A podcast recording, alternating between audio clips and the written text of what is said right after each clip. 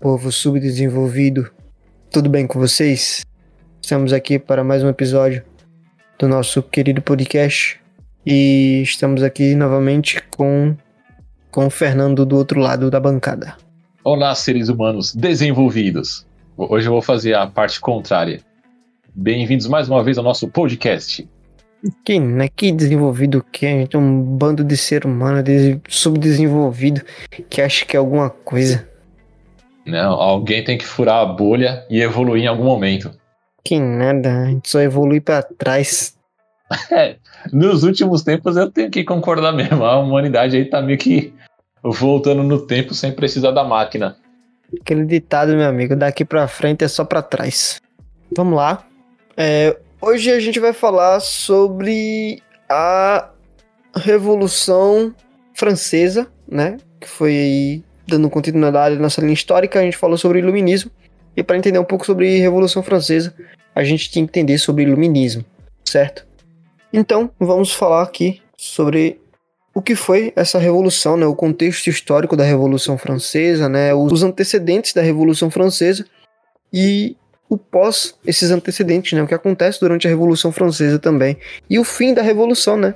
Tudo tem que ter um começo, um meio e um fim. E não é diferente com a Revolução Francesa, que teve um final trágico, né? Mas chegou ao fim. Então, o que foi primeiro a Revolução Francesa, né? A Revolução Francesa ela foi o resultado de uma crise política, econômica e social que a França ela enfrentou no final do século XVIII. Né? E essa crise ela marcou o fim da monarquia absolutista que existia na França há séculos, né? Quem aí não conhece a famosa frase do rei francês, né, o Luís XIV, o Estado sou eu, né? Que era o auge ali do absolutismo europeu. Então era o fim desse, desse regime absolutista, dessa monarquia absolutista e da antiga ordem de privilégios que constituía o antigo regime francês. Né? E é nessa época que a França era governada por Luís XVI e a sociedade era dividida em classes sociais, né? que eram conhecidas como estados, que eram divididos em três estados. Né? O primeiro estado que era o clero, que era composto pela Igreja Católica, né, que ao longo da Idade Média exerceu uma hegemonia religiosa e política na França com poderes comparáveis aos do rei. Você vê a importância da Igreja Católica é, no, na monarquia. E uma figura de destaque que representa bem o quão forte eram os membros da Igreja Católica é o cardeal de, é, vou falar aqui, não sei se está certa a pronúncia, Richelieu. Né, francês, eu estou tentando falar em francês. Richelieu. Fazer o biquinho, o biquinho. Richelieu. É, exatamente. Rochelier, alguma coisa assim. Que no início do, do século XVII, né, esse cardeal, ele tinha como poder, né, como ministro do rei Luís XIII, ele liderou os exércitos da França em guerras por todo o continente, como a Guerra dos 30 Anos, né? Não é diferente desse cardeal Nutella de hoje, né? Antigamente cardeal ia pra guerra, liderava exército. Hoje cardeal só fica pegando criança. Antigamente ia pra guerra, né? Exatamente. É, antes o cara deixava aí, o inimigo entre a cruz e a espada, hoje ele deixa entre a cruz e. Não, não irei comentar, vocês imaginem na mente de vocês. A gente quer ser derrubado mesmo. cuidado, hein? Ah. Depois do, do Léo Lins, toda piada tem problema agora, hein? E nada. Mas o clero não contava apenas com o poder de influência ao rei e em, e em suas decisões, né? A igreja também era proprietária de mais de 20% das terras francesas, né? Quando tinha gente que não tinha terra, não tinha lugar para morar, a, Fran a Igreja Católica tinha terra que só desgraça na França. E também detinha uma fortuna que significava muito, que era contada em ouros né, e também em outros bens. O segundo estado era a nobreza, que compunha é, essa parte mais, essa escala menor, né, mais baixa um pouco, um degrau mais baixo do, do estado francês, e era formada pelos aristocratas. Esse grupo ele estava em decadência antes da revolução começar, pois eles vinham de uma tradição feudal de vassalagem que estava se dissolvendo conforme os camponeses se tornavam livres e deixavam as terras dos senhores, né? A gente estava aí já a Revolução Francesa não. O Idade Média ali, o sistema de feudal, ele começa a decair no século XV, né? Então, o sistema feudal já está em desuso, né? Em decadência. Então, os camponeses eles não estavam mais presos às terras dos seus é, suzeranos. Né? E essa aristocracia, que baseava seu poder em títulos e influência por meio de cargos públicos, representava algo que a revolução queria derrubar, que eram esses privilégios. Que enquanto a população estava se fudendo, esse grupo da nobreza tinha forte influência só por ter nascido numa família mais abastada e por isso tinha o direito de tirar vantagens sobre a classe mais baixa, né? o estado mais baixo que a gente chega aí, que é o terceiro estado, né? E o que seria esse terceiro, esse terceiro estado? Era tudo. Era o povo, era o povão. Né? Quando eu falo povão, eu não estou falando de gente pobre, não, tá? A burguesia também está incluso nisso, né? O, o terceiro estado está dividido em várias camadas de econômicas, né? De classe econômica. Até do mais rico até o mais pobre estava incluso aí no terceiro estado. E que é uma definição genérica, né, de povão que incorpora o restante da sociedade francesa. E o que ele tem sido para a política francesa até, até aquele presente momento, né? O terceiro estado, nada. Eles não representavam nada, eles não tinham poder nenhum dentro do, dos três estados ali, era o que mais se fudia. Né? E o que, que o terceiro estado queria? O, estado, o terceiro estado queria ser algo, ele queria ter alguma coisa, ter alguma relevância no cenário político francês. E é com essas três frases, e é com essas três fases que o escritor francês Emmanuel Joseph Séville é, iniciou seu tratado pré-revolucionário sobre o que era o terceiro estado. É, o terceiro estado era, esse, era composto pela burguesia, que estava nascendo na França naquele período, e pelos trabalhadores das cidades e pelos camponeses, sendo que esses últimos eles correspondiam a quase 80% do total da população francesa, para você ver essa disparidade aí de populacional entre os estados, né? Ou seja, olha como é o contrário, né? O terceiro estado era 80% da população, e os 80% da população é que era considerado, entre aspas, o resto, né? Exatamente. Vocês é. é que são o resto. Os 20% é que são a maioria do poder total do país. E, pessoal, nesse, nesse período não existia essa questão de ascensão social, tá?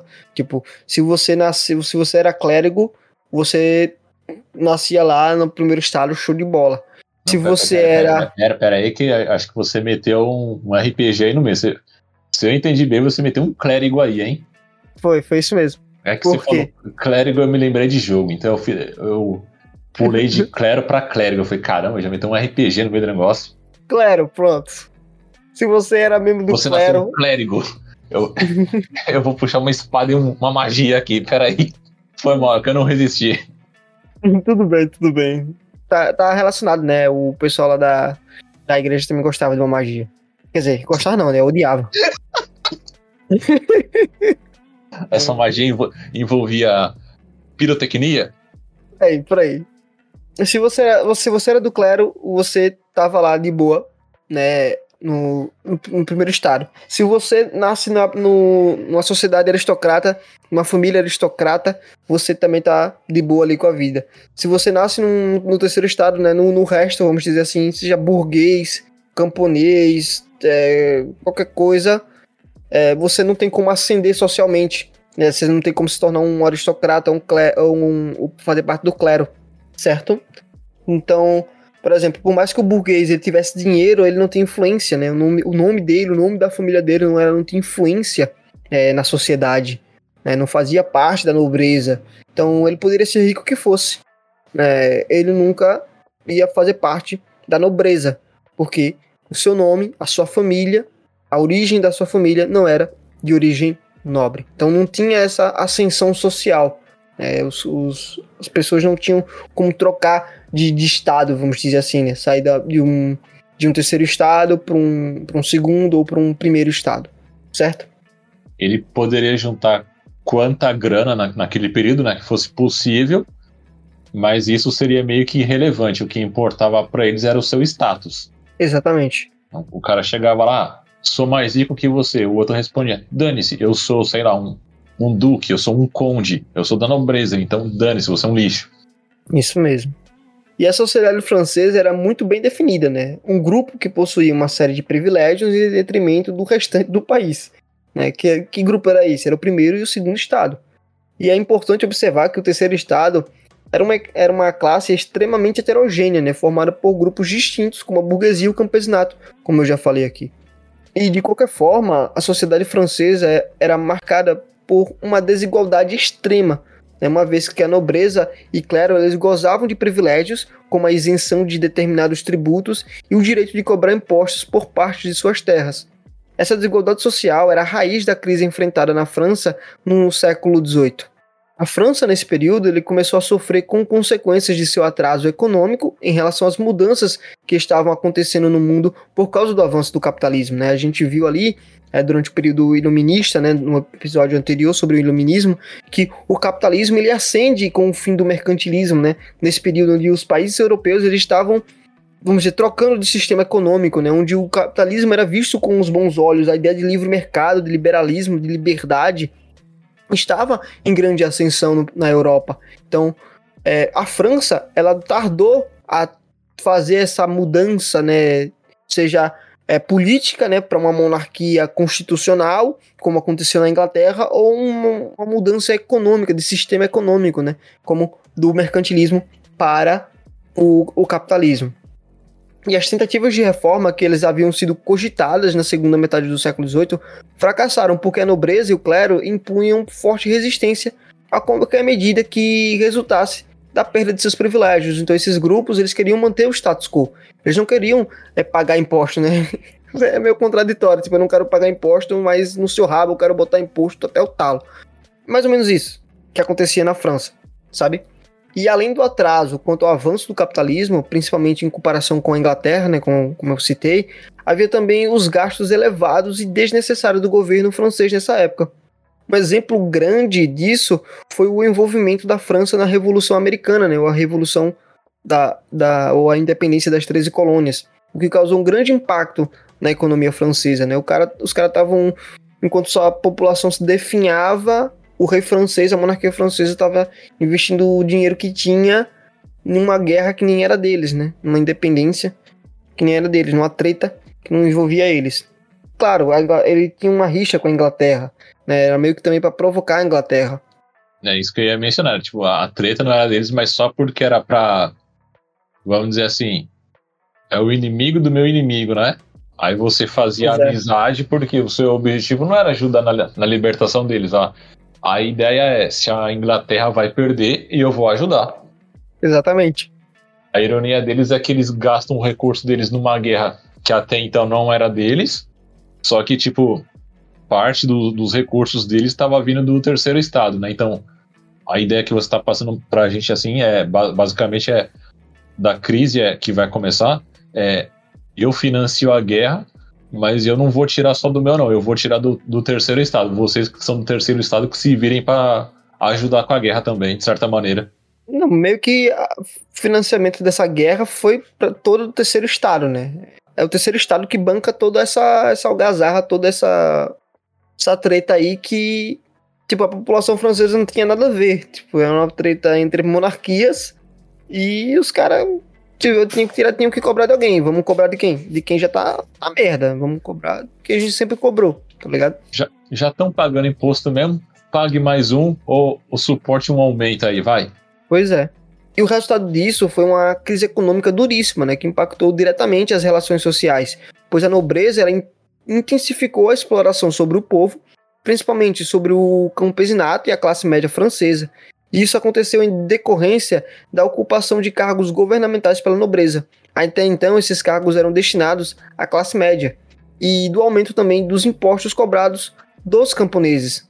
E esse aumento de tributos foi extremamente pesado, pois grande parte dos camponeses não possuíam terras. Assim, foram obrigados a ceder uma parcela cada vez maior da sua renda, que era utilizada basicamente para sua subsistência, e dessa forma a situação do campesinato nos 20 anos que antecederam a Revolução Francesa agravou consideravelmente, né? O cara só o que recebia ali de sua renda era meio que só para se manter vivo, né? Ele não tinha nenhum, não conseguia nem poupar dinheiro, era para se manter vivo. O cara ainda vinha lá e botava mais imposto para pagar. Então, se manter vivo na França nesse período era algo bem difícil, né? Era algo que demandava muito esforço. E segundo o historiador Hobsbawm, querido Hobsbawm, né? Chato pra caralho o livro dele, mas leiam. É, livro tem que ler, né? Mas é mais chato. O Estado francês, né, segundo o Hobsbawm, gastava cerca de 20% a mais do que deveria, usando 50% do seu orçamento para pagar dívidas e a inflação crescia rapidamente. Tamanha crise econômica demandava de reformas, mas, como mencionado, a nobreza e clero eles não estavam dispostos a abrir mão de seus privilégios, né? Eles queriam manter esse status quo. Então, em 1788, as colheitas da França haviam sido muito ruins, o que aumentou consideravelmente o custo de vida, tanto do campo quanto das cidades. Logo em 1789, a França já se encontrava em estado avançado de convulsão social, né? Os caras estavam definhando. Você tem uma ideia, um pão, naquele período, um pão custava um salário, né? Vamos dizer assim, um salário, não existia salário, mas tipo, um salário que o cara ganhava no mês, um, um francês médio lá, um camponês, o cara trabalhava o mês todo para conseguir comprar um pão, tem uma ideia. Então, o efeito disso foi uma crise instalada nesse momento que empurrou as pessoas para a rebelião e para o banditismo, né? A fim de contornar esse cenário, é, os estados gerais eles foram convocados, né? O que foram, o que são, na verdade, esses estados gerais, né? Os estados gerais, eles são uma espécie de assembleia que surgiu na França medieval e que era convocada em momentos de crise. Para você ter uma ideia quanto tempo isso não era não acontecia, né? Quanto esses estados gerais não eram convocados, a última convocação havia sido feita em 1614, né? 200 anos de diferença. Mais de 200 anos de diferença aí da última convocação. Então, o povo francês via nessa assembleia uma forma de obter soluções para a situação do país. E para entender essa esperança popular, é importante saber como os estados gerais funcionavam. Os estados gerais eles reuniam representantes dos três estados que formavam a sociedade francesa. E as soluções debatidas nesse conselho eram determinadas a partir de votação, que era realizada pelo Estado e não pelo indivíduo, então, sendo assim, nobreza e o clero sempre se uniam para derrotar o terceiro estado. Então você percebe que, apesar do terceiro, do terceiro estado ser maioria, né, ser majoritário no debate político, não se votava por indivíduo, se votava assim por estado. Então existia três estados: o clero, a nobreza e o terceiro estado, que era o, o resto, né, era a população, era o povão. Só que o, o clero e a nobreza sempre se juntavam para fuder com o terceiro estado mantinham seu, seus, seus interesses e sempre voltavam contra os interesses do terceiro estado, né, da população. E o grande problema é que, naquele momento, os representantes do terceiro estado eles começaram a exigir que o voto ele fosse individual, o que possibilitaria que as propostas da burguesia, grupo esse que representava o povo do conselho, né, fossem aprovadas. A proposição do terceiro estado por voto individual ela foi rejeitada, né, claro, o que motivou a criar a Assembleia Nacional Constituinte. E todo esse contexto faz com que o povo colocasse suas esperanças nos representantes do terceiro Estado. Assim, o apoio popular foi a chave do sucesso das ações da Assembleia Nacional Constituinte. A população, já insatisfeita, então enfureceu-se quando o rei se mostrou contrário à Constituição que estava sendo elaborada e ordenou o fechamento da Constituinte. É, o cara, o o rei Luís XVI já não estava bom na praça, o cara ainda é contra o que a população quer. E aí, pronto, o neguinho foi pra rua. E é isso que vai acontecer. Literalmente cavou a própria cova, né? Pois é. Isso e, mesmo. E assim, um ponto de vista que a gente vê, tipo, você tem até então todo o poder, né? Que era o que ele não queria dividir, as forças dele. Mas você tá vendo que a população já tá se revoltando contra você e tá querendo que você ceda pelo menos um, um pedacinho do seu poder e você vai lá e fala não. Ele esperava que a população fosse fazer o quê? Pois é. Que ficasse de braço cruzado esperando ele. Então, assim, em 14 de julho, né, famoso 14 de julho de 1789, a população parisiense, conhecida como Saint-Clotes, rebelou-se e atacou a Bastilha, a prisão para onde eram enviados os opositores do absolutismo francês e símbolo do antigo regime. A queda da Bastilha, nome pelo qual ficou conhecida né, a tomada da prisão pela população parisiense, marcou o início da Revolução Francesa e espalhou o fervor revolucionário por todo o país. Então, esse é o, é o contexto né, de, da pré-revolução, né? Quais foram os motivos que acarretaram na Revolução Francesa, certo? Teve algumas coisas aqui que eu falei de forma mais resumida, mais branda, porque Fernando agora ele vai adentrar um pouco mais com mais detalhes, né, mais específico em determinados assuntos, como Assembleias Gerais, como a queda da Bastilha, né, é, a questão também com a, a, o problema com a igreja, né, a questão também dos direitos humanos, enfim, ele, o Fernando agora ele vai adentrar essa questão da revolução em si, né, do fato consumado que é a revolução, beleza? Então, Fernando, faça as honras. Então vamos lá, meu amigo Matheus. Dando continuidade à sua explicação, um pouquinho antes, então, antes da Revolução em si, nós vamos ter a Assembleia dos Estados Gerais, que era algo que já não acontecia basicamente 200 anos, já que a última foi em 1614, né? E como você explicou, os monarcas franceses eles não se utilizavam desse poder de convocar uma assembleia desde esse período. E essa assembleia era o quê? Era a reunião dos três estados para deliberar sobre as políticas e a economia da França. Então, Luís XVI foi quem decidiu fazer essa convocação no ano de 1789, onde ele ia reunir e consultar todos os representantes do até então os três estados, em busca de uma solução para a crise que eles estavam passando. A assembleia ela vai ser marcada para ter início no dia 1 de maio e ela contava com 1.200 delegados, ou seja, 1.200 representantes, sendo que metade deles representantes do terceiro estado. Desses 1.200, 600 representavam os 80% da população, enquanto os outros seis, oh, é isso, enquanto os outros 600 representavam as outras duas fatias, que eram o primeiro estado, que era o clero, e o segundo estado, que era a nobreza. E durante as, as votações mais importantes que a Assembleia iria realizar sobre um novo aumento de imposto, o clero e a nobreza queriam realizar a votação de forma que cada estado tivesse um voto, para que pudessem votar juntos e se manter isentos, ou seja, é aquilo que Mateus explicou agora há pouco. Não funcionava é, de modo individual. Então, por exemplo, aqui nós estamos vendo que eram 1.200 delegados, mas isso não significava que os 1.200 iam votar de forma individual. O voto deles nesse momento contava é, basicamente pela categoria que você pertencesse. Então, o, o clero representava um voto, a nobreza representava outro voto e o terceiro estado, mesmo sendo a maioria, representava apenas um voto, já que eles representavam apenas uma categoria. E como o clero e a nobreza tinham interesses em comuns, basicamente ficava aquele jogo, era sempre dois votos contra um, e o terceiro estado ficava ficava sem ter saída, porque eles não tinham é, a quem recorrer numa, numa, votação como essa. Não tinha como eles convencerem a nobreza ou o clero a ficarem do lado deles. Ou muito menos, vamos, vamos dizer assim, vamos chamar de uma quarta via para que pudessem empatar o jogo. O jogo era sempre esse, era dois contra um e o terceiro estado sempre saía perdendo.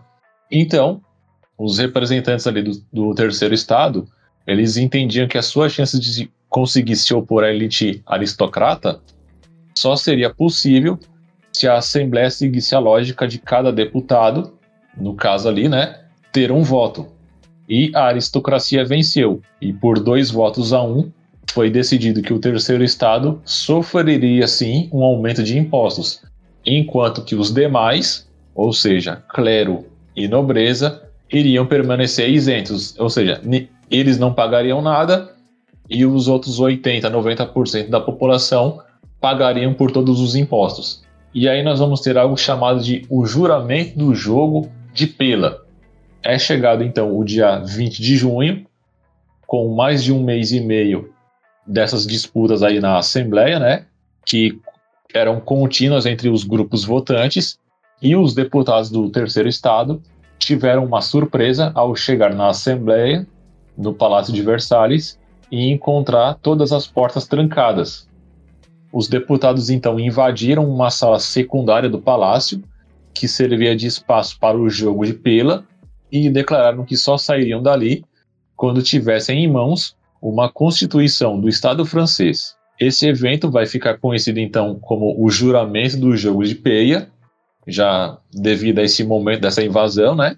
E naquele dia, esses deputados do terceiro estado se autodeclararam como a Assembleia Nacional Constituinte da França, já o Luís XVI, aparentemente rendido né, pelas exigências dos representantes do terceiro estado, aos quais haviam se juntado também alguns membros do clero e da nobreza, ou seja, vocês já estão vendo que a, a balança do poder nesse momento ela está tendo um, um novo equilíbrio, já que alguns membros dessas duas desses dois estados agora estavam dando apoio ao que seria o regime do terceiro estado, né? Se é que a gente pode botar nesses termos, e decidiu então acatar as exigências desses deputados. Só que, entretanto a isso, ao mesmo tempo em que a Assembleia acontecia num, num palácio próximo a Paris, o exército do rei se preparava na capital para suprimir a Assembleia e seus representantes, ou seja, ele percebeu que ele ficou ali na, vamos chamar assim, naquela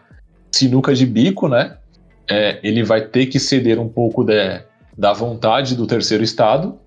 Ele cede num primeiro momento, então ele fala: ah, vocês querem ter uma assembleia de vocês, onde vocês vão fazer os seus é, suas reuniões, seus julgamentos? Beleza, eu vou dar isso para vocês. O pessoal achou que ele tinha acatado até então essa exigência, só que ali por trás, né, do, do dos panos nas sombras, ele estava mobilizando o exército dele porque ele, obviamente, não ia entregar nenhuma fatia do poder dele assim para o terceiro estado. Então a população parisiense alerta para essa tentativa do Luís XVI, ela iniciou ali uma, uma rebelião contra as forças do rei. E liderados pela milícia de Paris, um grupo composto por guardas e membros da burguesia, os parisienses invadiram o Hospital dos Inválidos de Paris, onde eles saquearam as armas e equipamentos de combate e partiram até depois dessa invasão para a fortaleza da Bastilha, onde se armazenava a pólvora da cidade. É nesse momento que vai ocorrer o que se pode chamar de início definitivo da revolução, que é, ou seja, a queda da Bastilha. E como é que isso vai acontecer? No dia 14 de julho de 1789, a população de Paris ela vai tomar a prisão da Bastilha. O que, que vai acontecer, né? Porque até hoje, em 14 de julho, só para ressaltar isso, é, o 14 de julho é o principal feriado nacional e motivo de comemoração na França, até hoje por causa desse evento. Mas o que, que era essa Bastilha? Por que, que ela vai ser importante a ponto de marcar a história francesa? Então, a chamada Bastilha de Saint-Antoine, ou simplesmente Bastilha, como a gente chama, ela era uma fortificação que durante quatro séculos esteve localizada no centro de Paris, e a partir do século XV, a Bastilha passou a funcionar como uma prisão, para onde eram enviados tanto os prisioneiros de guerra quanto as pessoas que eram acusadas de crime contra a monarquia, como por exemplo as panfletagens e publicação de sátiras contra o rei ou qualquer outro nobre. Ou seja, ela se tornou literalmente uma prisão política. E essa fortificação, ela representou durante todo um período em que ela funcionou como uma prisão onde o poder absoluto da monarquia de prender e torturar prisioneiros sem julgamento ou direito à defesa era uma coisa recorrente. Então, muitos prisioneiros morriam de fome, frio, lá nos calabouços da prisão. É claro, tudo isso a partir de, das ordens do próprio rei, né? E apesar dela representar um símbolo do absolutismo francês, em 1789, como nós vimos, a Bastilha servia mais como um depósito de pólvora e armamentos do que como uma prisão. E foi por conta dessas armas que ela foi tomada e saqueada pelos revolucionários, pelos revolucionários, perdão. E a queda da Bastilha, ela foi rápida, assim, tipo, ela foi tomada de assalto porque não se esperava o ataque da população até esse, é, como que posso dizer, essa fortificação era algo que não estava se esperando, mas a população conseguiu tomar o controle dela. Eles vão saquear, como nós vimos, as armas e é, pólvora da, da, da prisão e eles vão incendiar a Bastilha. Vai haver, é claro, muitos mortos nesse confronto entre a população e os guardas que defendiam ela, entre elas o próprio diretor da prisão, que foi decapitado e teve a sua cabeça exposta por toda a cidade pelos revolucionários, mostrando então que a revolução de fato havia sido iniciada. E nos dias seguintes à tomada da Bastilha, o rei ele vai ceder à pressão da população francesa e aceita então a criação de uma Assembleia Constituinte Nacional, que vai ser formada pelos deputados presentes na Assembleia dos Estados Gerais, que serão responsáveis por criar uma Constituição da França, ou seja, o país passa então a ser uma monarquia constitucional, e esse documento ele vai ficar conhecido como a Declaração dos Direitos do Homem e do Cidadão. que é o que nós vamos ver agora, o que, que vai ser essa declaração. A declaração ela vai contar com 17 artigos que definiam os direitos naturais do cidadão, como o direito à liberdade de expressão, a da crença religiosa e delimitavam os poderes dos governantes e agentes do Estado. O primeiro e mais conhecido artigo da declaração vai dizer o seguinte: abre aspas, os homens nascem iguais e são livres, e iguais em direitos. As distinções sociais só se podem fundar-se na utilidade comum, fecha aspas. Então é a partir daí, dessa Declaração dos Direitos do Homem e da, do Cidadão de 1789, diferente das que já haviam surgido, por exemplo, na Inglaterra e nos Estados Unidos da pós-independência, que eles vão descrever quais são esses direitos universais que pertenciam aos cidadãos. Não apenas os franceses e não apenas os franceses que viviam naquela época, mas de todo e qualquer cidadão e de todos os lugares de todas as épocas. Ou seja, eles estavam determinando que é, esse artigo dessa Constituição, a partir daquele momento dessa conquista deles, ia prevalecer ao longo de toda a história e por toda a humanidade. Ou seja, era algo que eles estavam deixando claro: todo cidadão, todo ser humano, ele vai nascer igual e vai possuir os mesmos direitos. E isso era algo que seria que ficaria fixado para eles. Exatamente, mas Vale deixar claro também, Fernando, que e deixar bem frisado aqui, né, que é o direito dos homens e do cidadão, né? E quando fala os homens, não tá não é como a gente fala hoje, né? É, o, é quando a gente fala o homem, a gente está englobando tanto homem quanto mulher, né? Ou outros gêneros aí. Exato. Aqui, aqui nesse caso é só homem mesmo. É só homem. Caso a mulher não tem direito de nada. Tinha é, direito já, de calar a boca e ficar uma, em casa. Uma outra questão deles. Pois é, tipo, o único direito dela era calar a boca e aceitar. tipo, quando, então você pega que é um, é um grande passo, sim, para claro, pro, pra classe menor, né, pra uma classe abaixo, pro campesinato, pro trabalhador, enfim. Mas ainda assim, não se incluía é, a mulher, né, não se via a mulher ainda como um, como, é, um, um, ser humano a ser incluído nesses direitos dos homens, né? No caso, seria direitos dos homens e das mulheres. É tanto que nesse período, eu não me lembro agora o nome, tá? Eu tô puxando isso de cabeça. Que tem uma mulher que ela dá, dá início é, ao processo assim, o início do feminismo, né? Muito que tem muitos liberais é, que utilizam e ela, essa mulher, eu me esqueci agora, como referência para dizer que o feminismo surgiu no liberalismo e tudo mais. Mas eu me esqueci que ela foi a primeira é, a, a, questionar isso, entendeu? É tanto que ela cria é, o direito das mulheres e das cidadãs, alguma coisa assim, né? Um, um novo um artigo sobre isso, onde ela luta pelo, pelos direitos também da mulher de ter acesso a, a essas leis, né? Por que, que a mulher não está inclusa nessas leis? Então ela ah, como é? Eu não me lembro agora de cabeça, tá? Eu, desculpa aí. Se eu lembrar, eu boto, um, eu boto um artigo aí na descrição desse podcast. Se eu lembrar o nome dela, beleza? É, é basicamente quando eles percebem que assim, todo mundo vai, vai nascer com direitos, mas a, a regra até então não, ainda não vai funcionar para todo mundo, né? É, né, tipo, é os, é, meus, os meus direitos primeiro. É, pois é, direito semi-universal, né? Exatamente. Só metade. É a famosa letra miúda do contrato. Eles botaram no artigo, mas esqueceram de, de mostrar essas palavras. Pois é. E aí, então, nós vamos ter nesse momento alguns grupos de representantes do povo que eles vão começar a se destacar dentro dessa nova assembleia que estava ali sendo formada. Sendo dois deles fundamentais para o desenrolar da, da nossa revolução. Que vai acontecer o seguinte: um desses grupos vai ser os gerondinos, que eles pertenciam à alta burguesia, eles eram com, compostos por empresários e comerciantes, e esse grupo ele queria uma reforma com foco no liberalismo econômico e no fim das isenções de impostos e privilégios dos nobres. Eles eram conhecidos por ter uma moderação nas pautas que eles defendiam e eram contrários ao uso da violência e também eram defensores da monarquia constitucional. E o outro grupo que vai ser destacado vai ser os dos jacobinos, que por sua vez eles pertenciam à baixa burguesia E esse grupo era formado principalmente pelos intelectuais, advogados, trabalhadores da justiça e médicos. E os jacobinos, eles já vão ser considerados bem mais radicais e queriam uma revolução mais profunda, com reformas econômicas e fiscais, além das é, reformas políticas, sendo que alguns deles defendiam a erradicação total da monarquia constitucional que se instaurou, assim criando o regime republicano.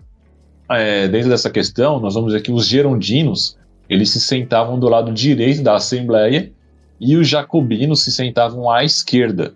Essa divisão foi justamente a origem do que a gente define hoje como esquerda e direita.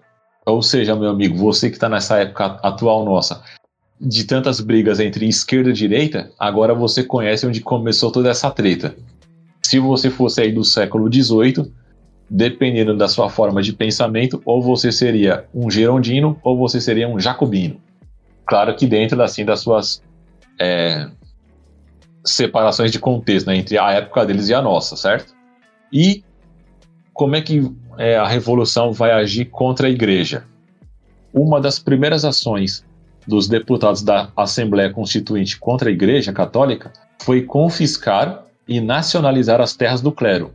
Ou seja, todas aquelas terras até então que pertenciam à Igreja Católica, agora eles vão tomar para eles, mas não de uma forma agora pertence só à Assembleia. Não, é tomar da igreja e vamos fazer uma divisão até então com, a, com o povo, né, propriamente dito.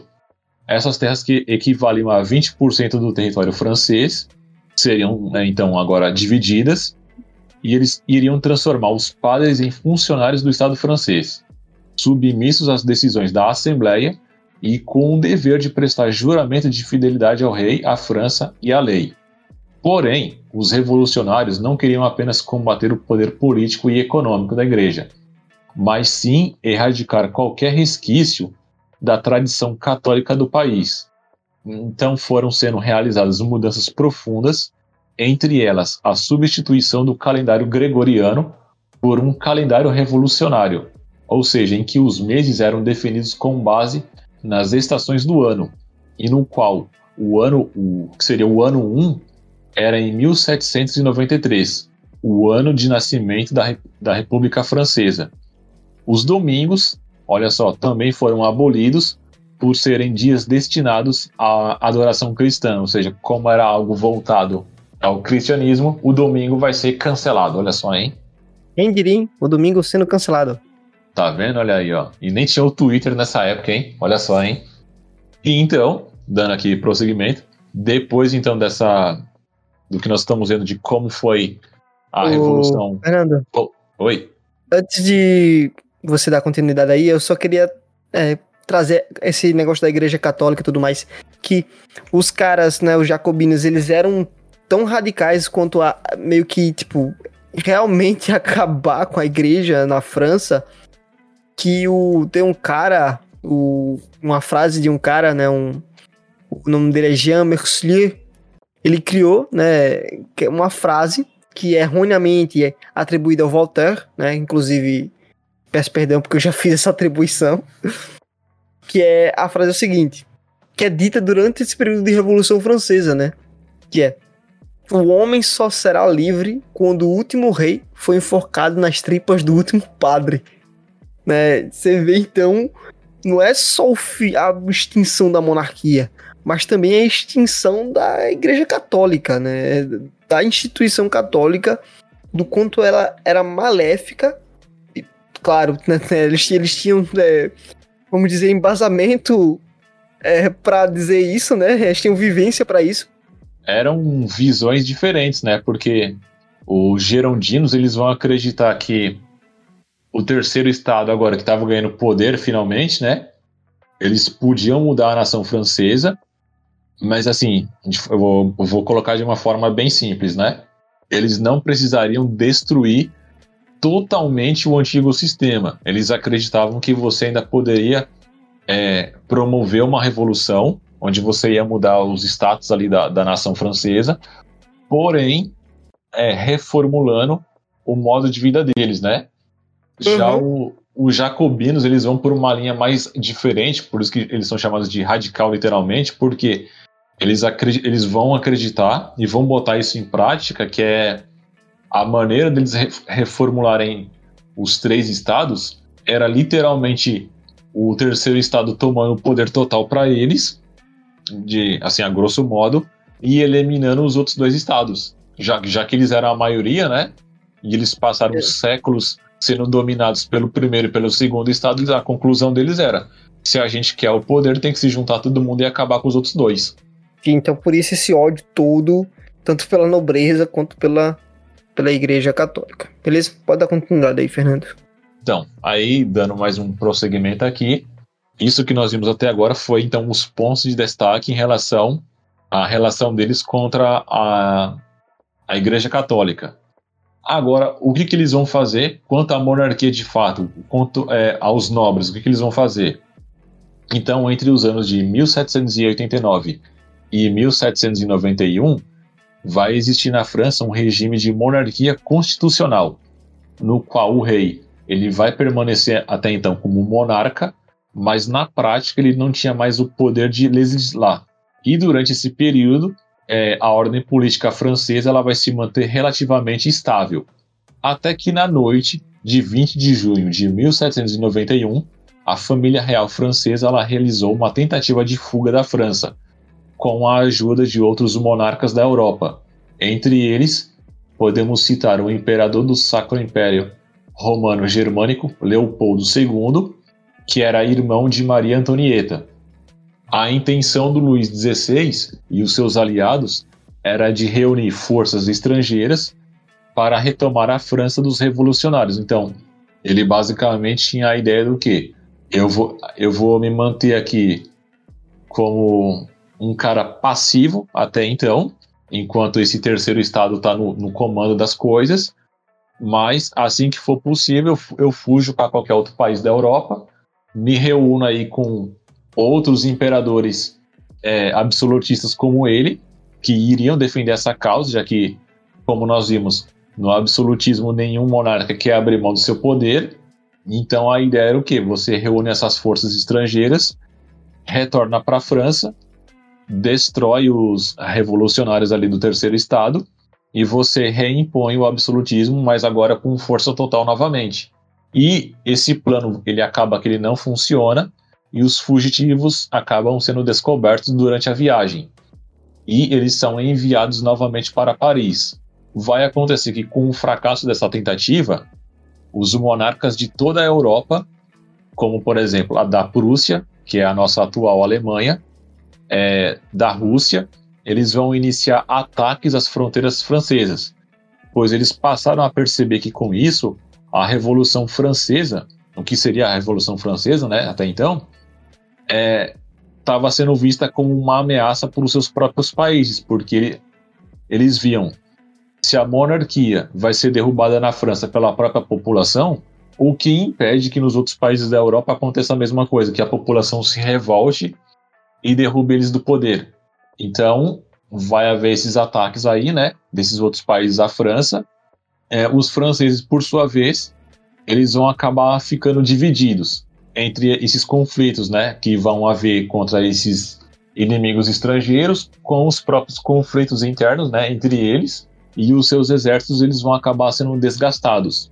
A guerra, ela vai devastar cidades da, é, da França, é, nesse momento, mais pontualmente, as cidades da fronteira, né?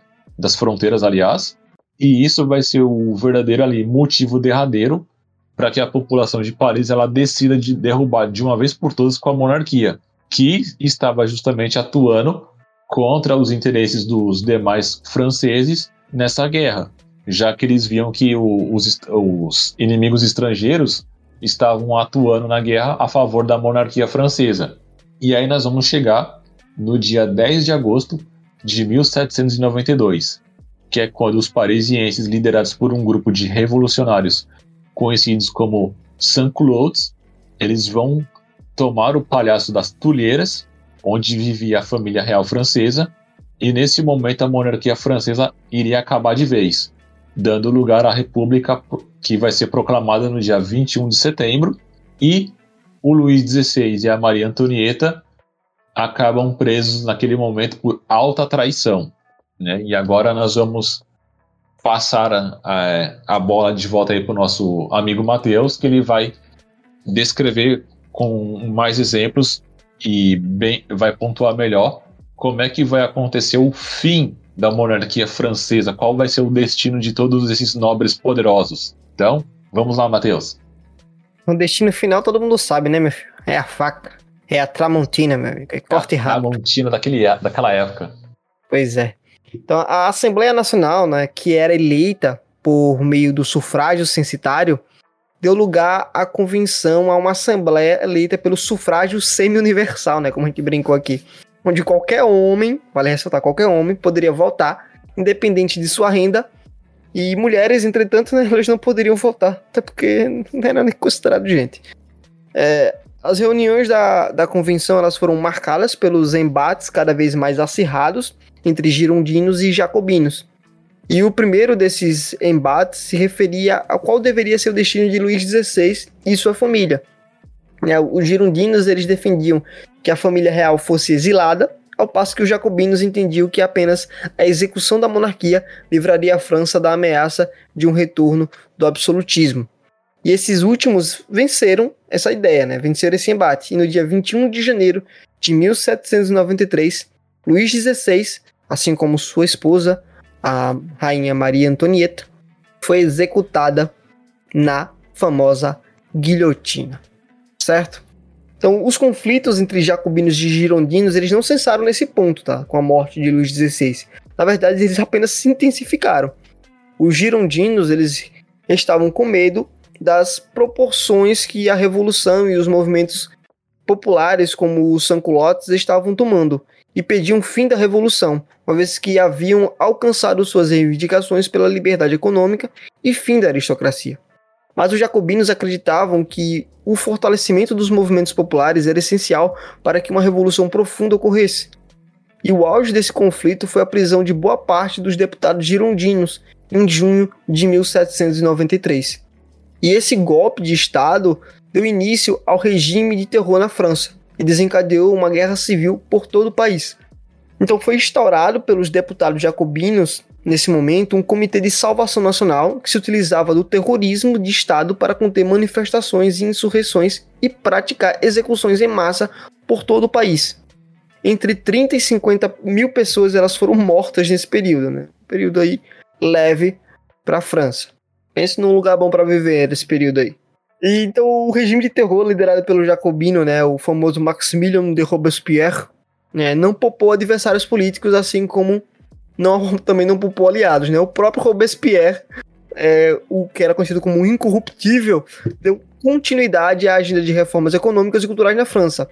Ora se aliena a deputados revolucionários, ora a deputados de centro. Seu poder dentro da convenção se deteriorou é, rapidamente com o passar do tempo e resultou em sua queda, né? O próprio Maximilien Robespierre, que era o líder desses radicais que estava decapitando cabeça de geral na França, acabou sendo decapitado, né? O Robespierre, que num certo momento disse: E será que a gente não tá pegando pesado nisso aí, não? O que tá pegando pesado? Traíra. Vai pra guilhotina. Tá ligado? Tipo, só de tipo, pensar um pouco diferente, o cara foi decapitado, tá ligado? Tipo, será que a gente não tá pesando na mão aí, não? É. Ela falou: peraí, você tá, você tá achando que tá muito pesado? É, peraí que a gente vai aliviar pro seu lado então. Vem cá, vamos ver se tá pesado mesmo. Desgraçado. Então vai ter o 10 de Temidor e a chegada de Napoleão ao poder, né? Que aí vai, vai dar um, um spoiler aí do que vai acontecer. Então Temidor foi o nome dado pelos revolucionários aos meses de julho e agosto em 10 de Temidor do ano 2 da Revolução, que corresponde de, a 22 de julho de 1794. Segundo ano do calendário revolucionário, certo? Então foi é executado é na guilhotina. Isso, isso, dia 28. Valeu pela, valeu pela correção. Então, foi executado na guilhotina, né, nessa data, dia 28 de julho de 1794, Maximilian de Robespierre, né, principal líder jacobino e um dos grandes nomes da Revolução e comandante do regime do terror.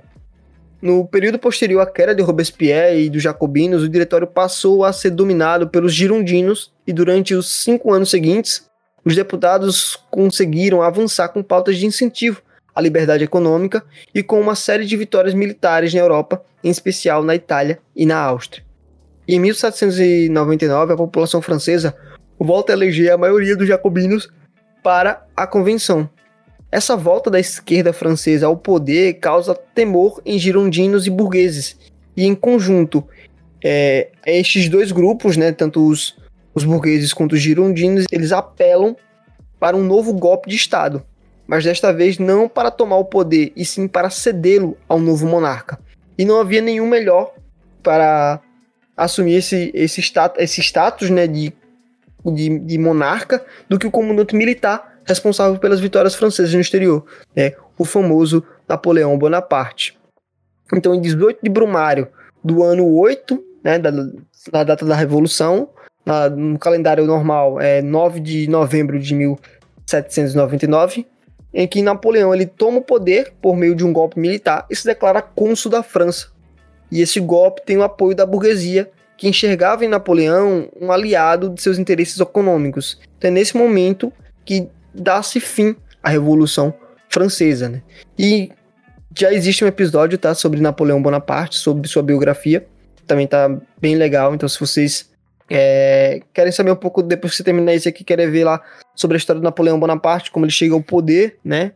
Mais falando sobre, focando mais nele e tudo mais. Vocês vão, vão lá dar uma ouvida, certo?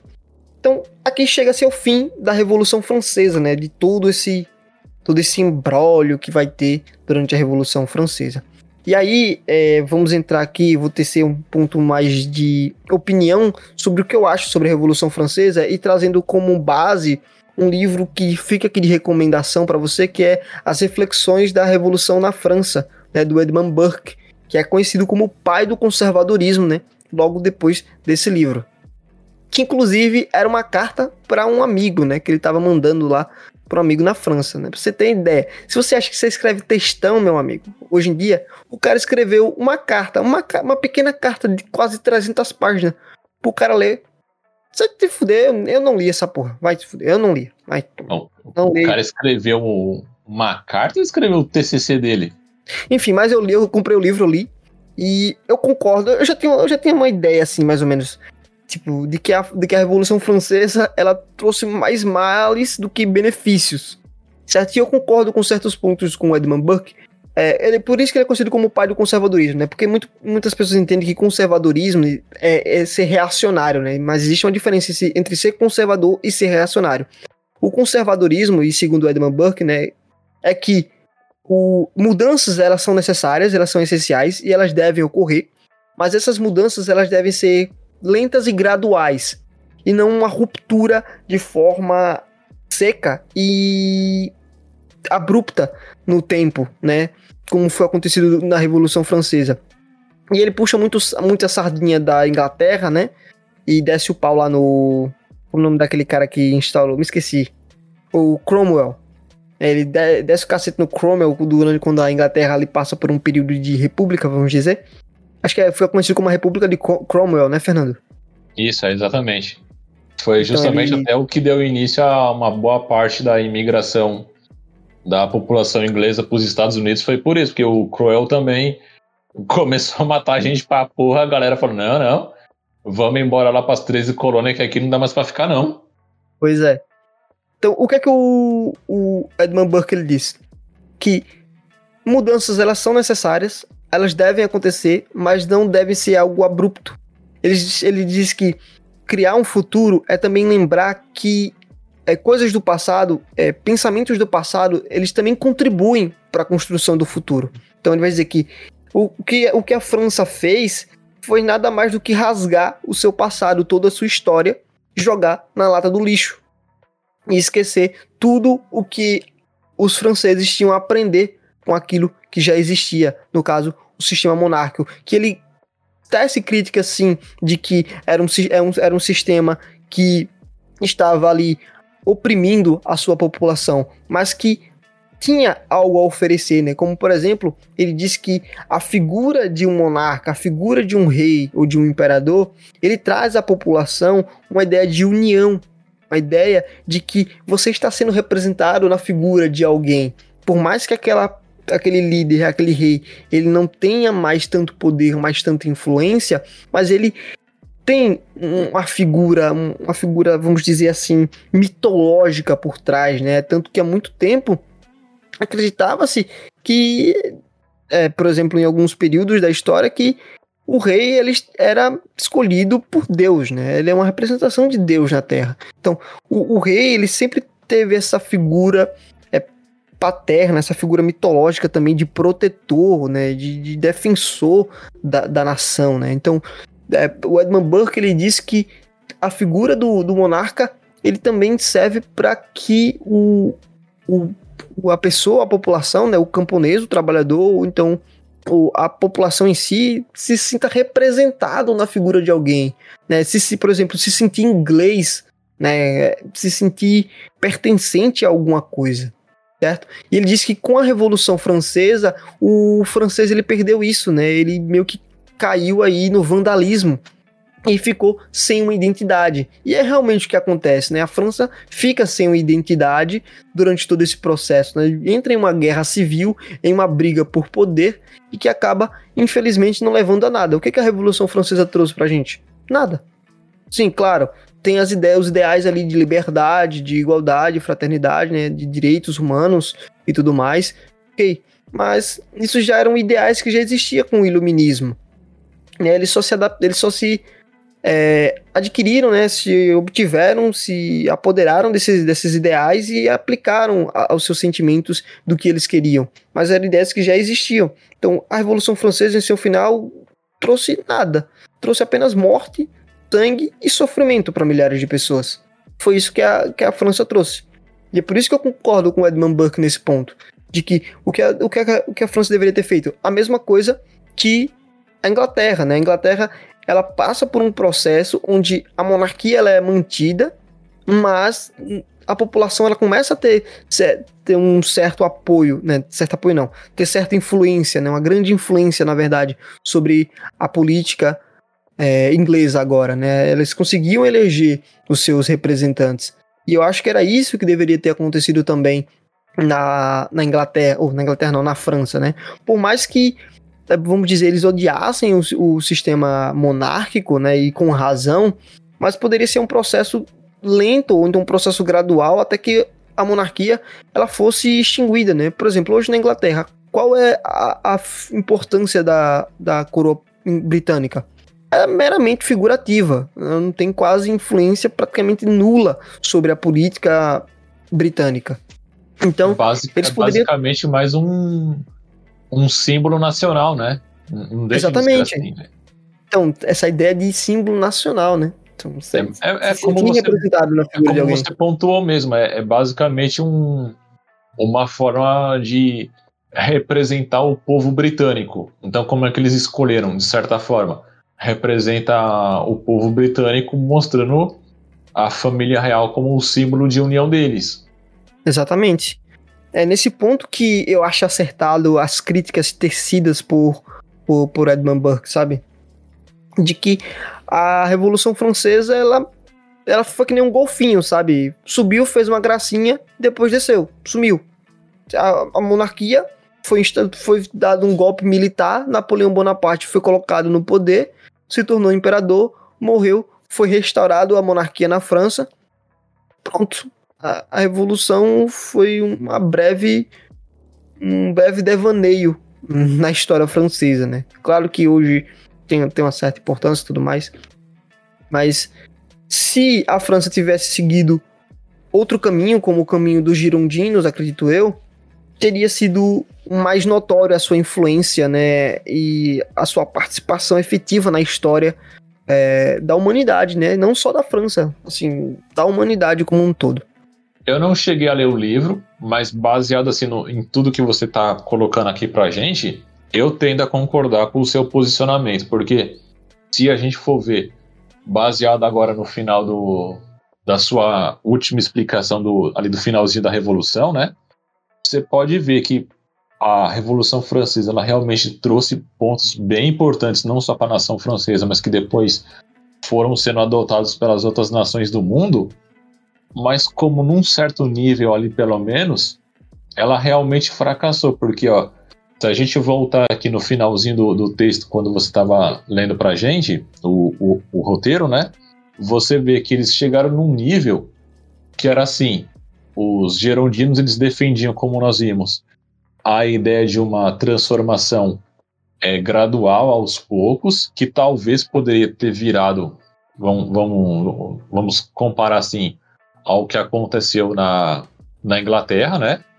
talvez, ou talvez não, nem aconteça dessa forma, que é manter a família real como um símbolo para eles.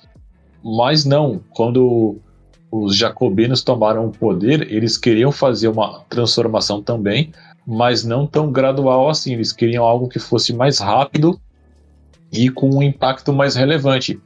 Só que qual foi a ironia disso?